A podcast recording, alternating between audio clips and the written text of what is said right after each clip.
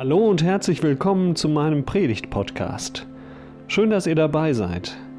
Hört euch die Predigt an und teilt sie gerne mit euren Freunden und Bekannten. Die ermutigende und befreiende Botschaft von Jesus soll zu den Menschen kommen. Und folgt uns über Facebook, Instagram und YouTube auf unserem Kanal Online Andacht Emmaus.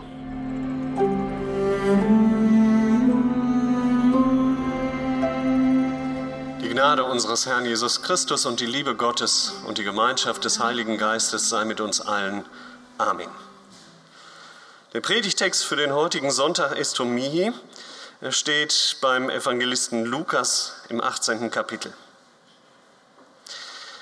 Jesus nahm aber zu sich die Zwölf und sprach zu ihnen, Seht, wir gehen hinauf nach Jerusalem und es wird alles vollendet werden, was geschrieben ist durch die Propheten von dem Menschensohn. Denn er wird überantwortet werden den Heiden und er wird verspottet und misshandelt und angespien werden. Und sie werden ihn geißeln und töten. Und am dritten Tage wird er auferstehen. Sie aber verstanden nichts davon und der Sinn der Rede war ihnen verborgen und sie begriffen nicht, was damit gesagt war. Es geschah aber, als, von, als er in die Nähe von Jericho kam, da saß ein Blinder am Wege und bettelte. Als er aber die Menge hörte, die vorbeiging, forschte er, was das wäre. Da verkündeten sie ihm, Jesus von Nazareth gehe vorüber. Und er rief, Jesus, du Sohn Davids, erbarm dich meiner. Die aber vorne angingen, fuhren ihn an, er sollte schweigen. Er aber schrie noch viel mehr, du Sohn Davids, erbarme dich meiner. Jesus aber blieb stehen und befahl, ihn zu sich zu führen. Als er aber näher kam, fragte er ihn, was willst du, dass ich für dich tun soll? Er sprach, Herr, dass ich sehen kann. Und Jesus sprach zu ihm, sei sehend, dein Glaube hat dir geholfen. Und sogleich wurde er sehend und folgte ihm nach und pries Gott, und alles Volk, das es sah, lobte Gott. Herr, schenk du uns dein Wort. Öffne uns dein Wort. Öffne unsere Augen für dein Wort, für deine Kraft, für deine Liebe, für das, was du uns jetzt sagen willst. Durch deinen Heiligen Geist. Amen. Liebe Gemeinde, wir haben ein tolles neues Spiel gekriegt zu Weihnachten weiß nicht, ob jemand das kennt. Ich habe das mal, das Bild davon mal mitgebracht. Ich habe auch ein paar Utensilien mal davon mitgebracht. Just One heißt dieses Spiel. Ich weiß nicht, gibt es Leute hier, die gerne spielen? So zwischendurch mal? Ja, so der eine oder andere nickt. Ja, also kann ich nur empfehlen, wer es noch nicht kennt, ein wirklich tolles Spiel. Just One, nur eins. Also es geht um Worte, um Wörter nur eins. Es gibt da so schöne Karten, da stehen immer ein paar Begriffe drauf und ähm, der Sinn des Spiels ist, dass, dass das Team, also dass alle, die das spielen, zusammenspielen und am Ende so, so gut wie möglich zusammen abschneiden. Also spielt nicht einer gegen den anderen, sondern man spielt es. Es geht um Begriffe, die erraten werden müssen. Das heißt, man hat so einen, so einen kleinen äh, äh, Kunststoffständer hier und äh, der, der raten muss, der stellt also ein Kärtchen hier drauf, ohne dass er es gesehen hat und nennt eine Zahl zwischen 1 und 5 und dann wissen die anderen aus dem Team, welchen Begriff derjenige raten muss. Ich nehme jetzt mal als Beispiel Hahn. Hier steht zum Beispiel Hahn. Und jetzt muss ich den Begriff Hahn raten und ich muss ihn so raten, dass die anderen jeweils einen Begriff auf diesen Ständer schreiben mit dem Stift, der so ein bisschen was damit zu tun hat, der mich so ein bisschen auf die Fährte führen könnte. Ein Wort, just one, nur eins. Jeder schreibt einen Begriff auf, dann gucken die alle, welchen Begriff hast du denn aufgeschrieben? Bei dem einen geht es um das früh morgens aufstehen oder so. Äh, bei dem nächsten geht es aber eher um den Wasserhahn. Das ist ja beim Hahn auch nochmal ganz spannend, äh, dass das ja so ein Teekesselchen ist. Ähm, und wenn die alle unterschiedliche Begriffe haben, dann darf ich gucken. Und dann muss ich gucken, ob ich aus diesen Begriffen, die ich hier jetzt sehe, rauskriege, welcher ist denn mein Begriff hier. Das ist wirklich ein Ganz schönes, nettes Spiel, geht relativ zügig, aber macht total viel Spaß. Also jedem nur zu empfehlen, der gerne spielt. Das Interessante an diesem Spiel ist, und deswegen erzähle ich davon, dass der Ratende, also der ist ja im Grunde blind, was dieses Wort jetzt angeht, um das es geht, dass der Ratende manchmal nicht kapiert, was doch eigentlich so offensichtlich ist. Da haben die anderen verschiedenste Begriffe zu diesem Begriff aufgeschrieben, aber man sitzt davor wie Ochs vorm Berg und denkt, was meinen die? Und für die anderen ist das natürlich völlig offensichtlich. Mensch, da musst du doch drauf kommen. Es ist doch völlig klar, guck doch mal.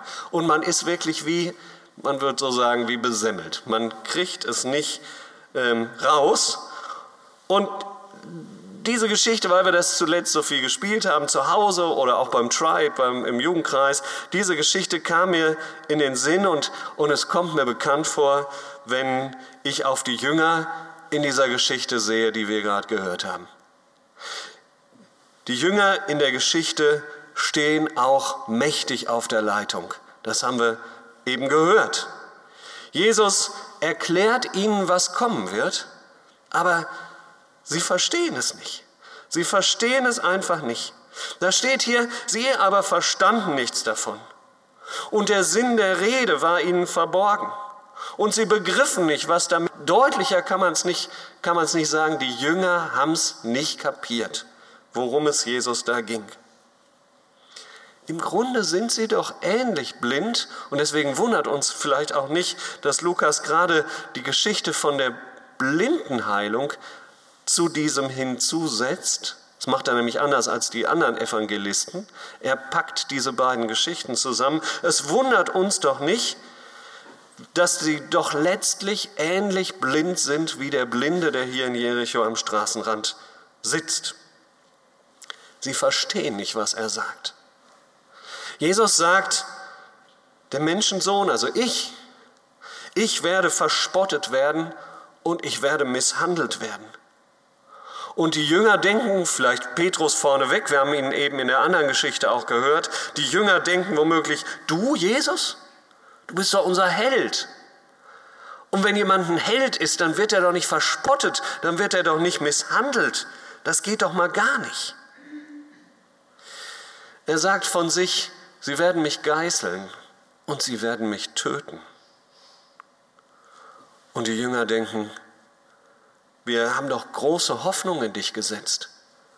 Das war es doch, warum wir dir nachgefolgt sind. Das war es doch, warum wir alles stehen und liegen gelassen haben und mit dir gegangen sind, weil wir große Hoffnung in dich gesetzt haben. Und zwar die Hoffnung, dass sich etwas ändert an dem, wie es ist vielleicht in unserem persönlichen Leben, dass sich was ändert.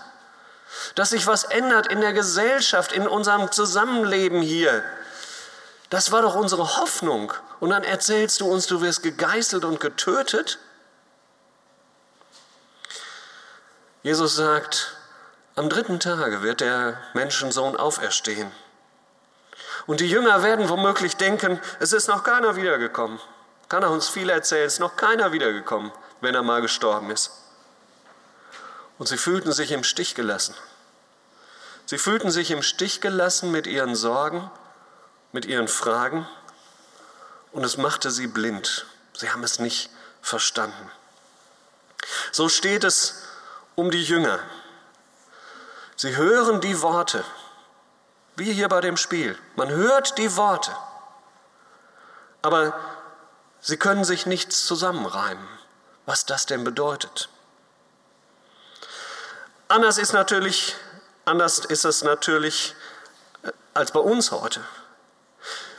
Wir sind womöglich eher in der Rolle der Erklärer, denn wir kommen doch von Ostern her. Also wir gehen zwar jetzt wieder Ostern zu, aber letztendlich kennen wir doch Ostern. Wir kommen doch von Ostern her. Wir wissen doch, was passiert ist. Was Jesus angekündigt hat, das ist doch alles schon geschehen. Wir wissen es doch, oder? Jesus hätte natürlich fliehen können, sagen wir, aber er hat ganz bewusst und selbst diesen Weg gewählt. Er musste ihn gehen. Das wissen wir. Jesus hat für uns gelitten. Nicht einfach so sinnlos, sondern er hat für uns gelitten, damit unsere Schuld beglichen würde. Und dieses Opfer, das hat Gott nicht gefordert, damit er so besänftigt würde. Könnte man ja meinen, Gott sagt, da, da, muss mal einer sterben, damit ich wieder ein bisschen ruhig werde und über euch und über meinen, mit meinem Ärger über euch. Deswegen muss da mal einer sterben. Nee, so ist es ja nicht. Der Tod Jesu, der besänftigt Gott ja nicht. Warum? Er hat es ja selber gemacht. Er hat dieses Opfer ja selber gebracht. Gott selber aus seiner Liebe heraus zu uns, die er einfach nicht aufhören will, trotz all dem, was er so mitkriegt in unserem Leben und in dieser Gesellschaft. Er liebt uns ja so sehr, dass er es selber gemacht hat. Er hat selber gebracht, freiwillig und aus Liebe, dieses Opfer. Ja, er ist für unsere Sünden gestorben, damit wir nicht länger damit bezahlen müssen mit dem Tod zumindest nicht mit dem ewigen Tod. Wir sehen das Kreuz und wir erkennen darin auch die Brücke, die Gott damit geschlagen hat. So haben wir einen Zugang zu Gott über diesen riesigen Sund. Ihr Konfis werdet euch erinnern, über diesen riesigen Sund hinweg. Der Sund, der für die Sünde steht da wo all unsere Sünde drin liegt. Es ist ein Riesengraben zwischen Gott und uns und er hat das Kreuz darüber gelegt wie eine Brücke, damit wir rüberkommen zu ihm, damit wir nicht mehr getrennt sind von Gott. Jesus hat eben nicht gekämpft. Jesus hat eben nicht gerückt, zurückgeschlagen, wie wir Menschen so oft reagieren, wenn wir geschlagen werden. Zurückzuschlagen. Nicht unbedingt körperlich, aber gerne verbal.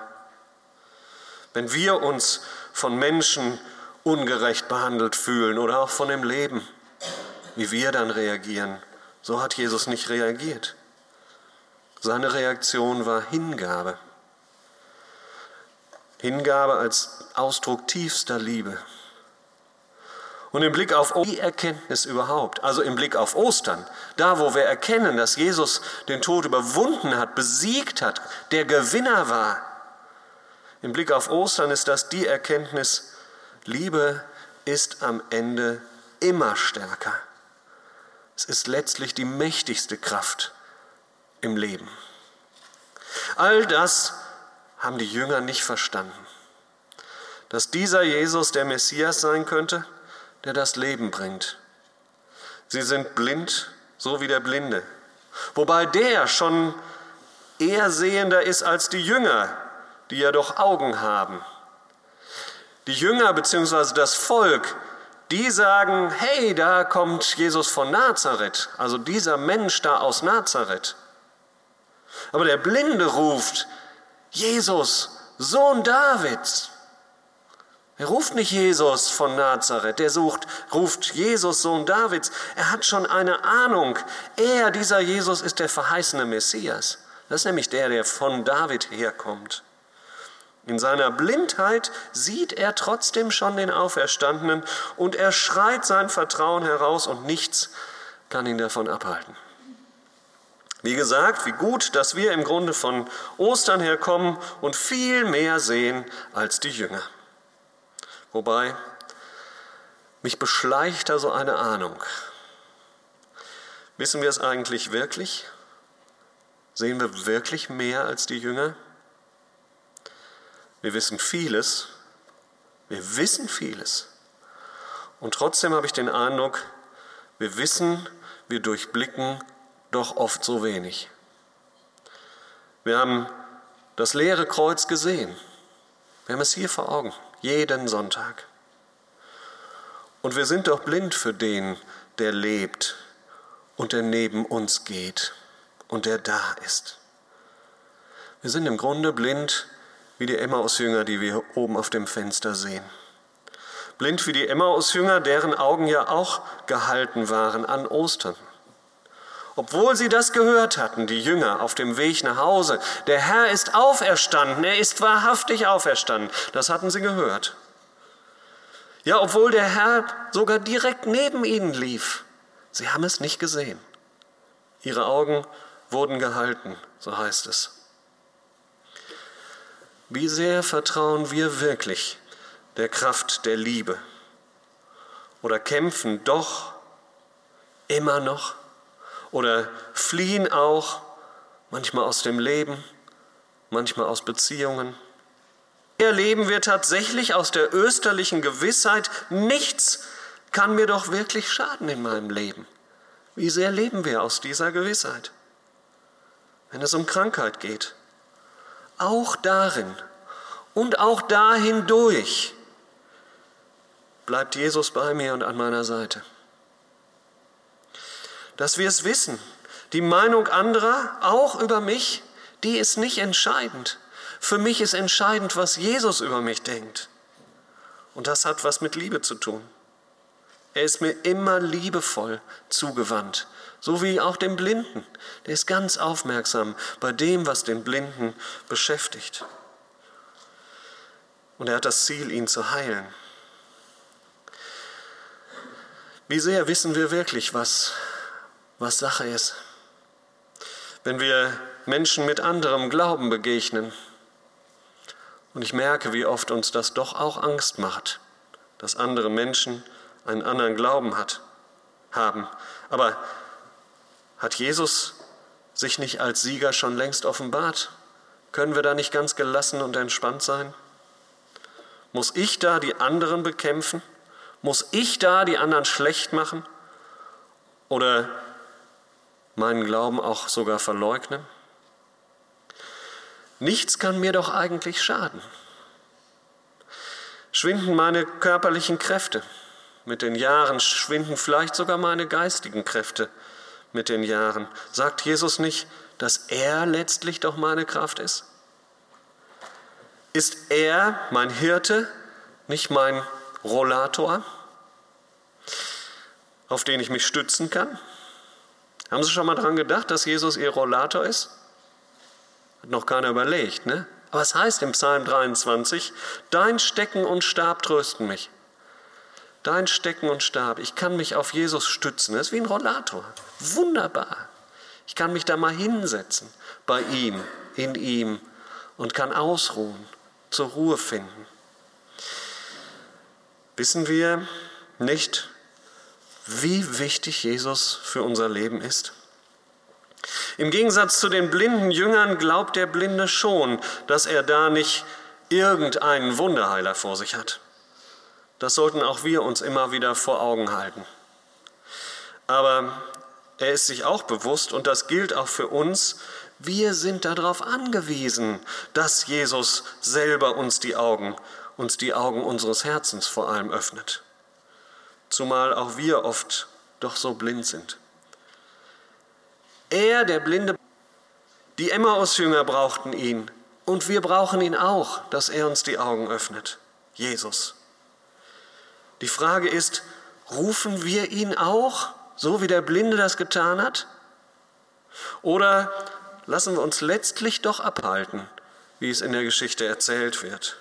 Bleiben wir auch dran oder geben wir auf, sobald sich irgendetwas zwischen Jesus und uns stellt? Hier in der Geschichte waren es ein paar Menschen, die sich dazwischen versuchten, dazwischen zu stellen.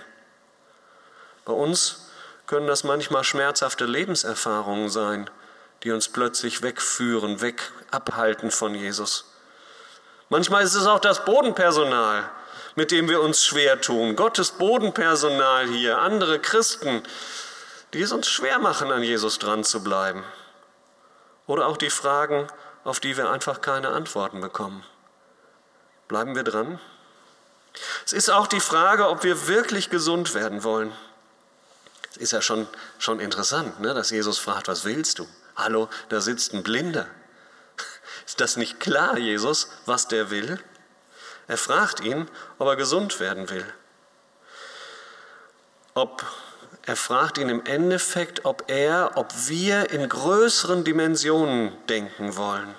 Oder geben wir uns doch schon sehr früh zufrieden mit irgendwelchen Almosen? Die hat der Blinde bisher bekommen. Aber der Blinde will mehr. Wollen wir auch mehr? Oder geben wir uns doch auch zufrieden mit ein bisschen Kraft für die neue Woche, wenn wir hier sitzen? um irgendwie das ganze Übel um uns herum oder in uns zu überstehen? Oder wollen wir mehr? Wollen wir vielleicht doch, dass sich in unserem Herzen, in unserem Leben etwas grundsätzlich verändert, auch unabhängig von äußeren Gegebenheiten? Da kommt mir im Kleinen immer das Beispiel von der Trauung in den Sinn. Wie viele Paare wünschen sich erstmal oder auch nur, dass es der schönste Tag in ihrem Leben wird. Es geht ihnen um diesen einen Tag. Dabei möchte Gott sie doch für ein ganzes Leben segnen. Wenn ich die Leute verheirate, der Segen soll für das ganze Leben, in das ganze Leben hineinfließen. Gott will immer bei ihnen sein und ihnen nicht nur den schönsten Tag im Leben hier vom Altar schenken. Nein, wir glauben es, Jesus, der Auferstandene, ist da und er ist durchaus mehr als ein toller Wunderheiler, als ein begnadeter Prediger, als ein Lebensmotivator, der sagt, Mensch, haltet durch. Wenn es um Jesus geht, dann geht es um alles. Er will für dich das Leben, er will für dich die Fülle wie auch immer das für dich persönlich aussieht. Dafür muss Jesus uns die Augen öffnen.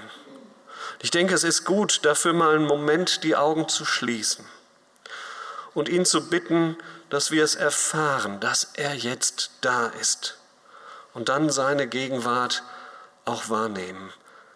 Lassen Sie uns das mal einen Moment tun. Einmal mal die Augen schließen und sagen, Jesus, ich will das neu wahrnehmen dass du jetzt hier bist, dass du wirklich der lebendige Herr an meiner Seite bist.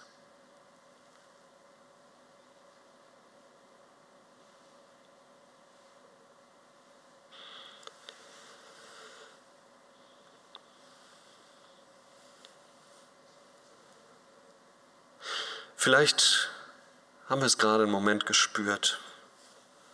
Vielleicht lässt er es uns auch an ganz anderer Stelle nochmal und tiefer erfahren, dass sich etwas grundsätzlich verändert, wenn wir wahrnehmen, Jesus, du bist tatsächlich alles für mich. Das erkennt mein Herz. Für den Blinden hat es auf jeden Fall alles auch verändert. Das war mehr als ein gutes Gefühl, was der Blinde da gerade in dem Moment hatte. An ihm, an dem Blinden können wir erkennen, es hat ihn wirklich in Bewegung versetzt und gesetzt. Es ist von der Nachfolge die Rede. Er folgte ihm nach. Das heißt zum einen, er blieb ganz nah bei Jesus. Für uns ist das die beste Möglichkeit, wenn wir beten, wenn wir uns Zeit zum Beten nehmen, jeden Tag, immer mal wieder, dass wir nah dran bleiben an Jesus. Das zweite ist, der Blinde lernt, da gehe ich fest von aus, in der Nachfolge Jesu die Liebe zu leben und die Liebe auch zu verkündigen. Auch darum geht es. Nah bei Jesus zu bleiben und von ihm zu lernen, was es heißt, zu lieben und diese Liebe auch weiterzusagen. Und das Dritte ist, er hat Gott gelobt vor den Menschen. Er hat ihn vor den Menschen gelobt, nicht in seinem Kämmerlein, sondern er hat es laut gesagt. Gott ist groß, Jesus ist groß. Das hat er alle hören lassen. Und das hat Menschen angesteckt. Die, die vorher so unwissend waren, die haben mit eingestimmt in dieses Lob Gottes. Das war wie nicht ein Coronavirus, es war wie ein, wie ein lebendig, lebender, lebensspendender Virus. Das hat angesteckt. Liebe Gemeinde, ich bin gestartet mit dem Spiel Just One. Nur eins. Ich habe noch Genau, da ist es schon. Just one. Nur eins. Just one, wer Englisch kann, ich kann nur ein bisschen, aber ich glaube, so viel habe ich da verstanden. Wer Englisch kann, der weiß, dass Just One nicht nur, äh, nur eins heißt, sondern auch nur einer.